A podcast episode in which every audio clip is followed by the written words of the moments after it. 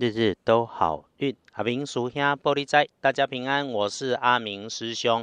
今天的录音比较阳春，因为阿明师兄还在赶路回台北的路上啊，所以用着熊简单的方式，赶快跟大家报个好运，我才能够继续开车回台北啊。开始，天亮之后是一月二十七日星期四，一月二七，古历是十二月二五，农历是十二月二十五日。诶，天亮之后，正财移到西南方，偏财要跑到东方找。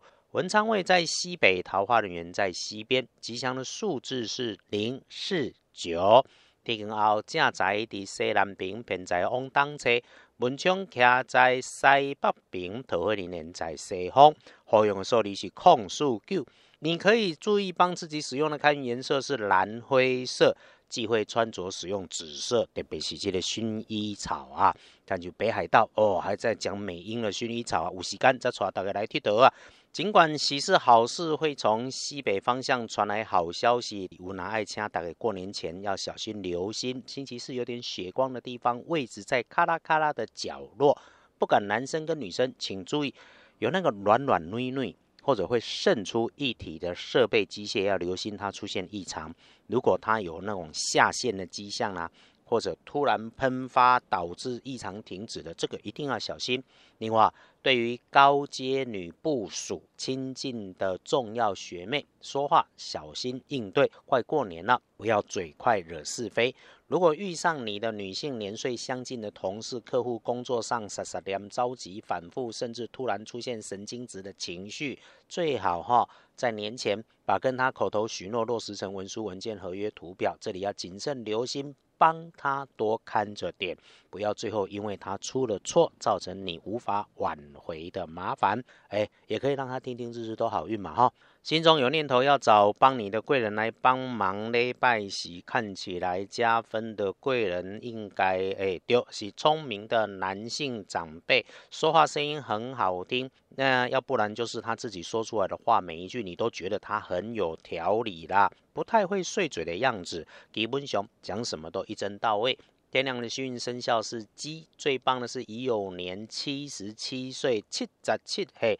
哎，不要觉得青春不在，能够活到七十七岁非常的不容易。你看，很快就过年了，继续活到给他九十七了哈，好运的日子，去想去做去争取，通通都会心想事成。运气较歹较弱的正冲值日生是甲戌年二十八岁属狗，除了厄运机会坐煞的角落边。也要远离热烫的金属设备，请留心呐，人家请你吃药膳、喝花茶，试一些奇怪的中药材，要留意自己的身体到底是不是适合的，不要因为别人热情招呼你吃，你就把它吃下去。凡是你看着他们没有主动想要吃吃喝喝排斥的，就不要先吃吃喝喝他们。要补运势，多用卡其色。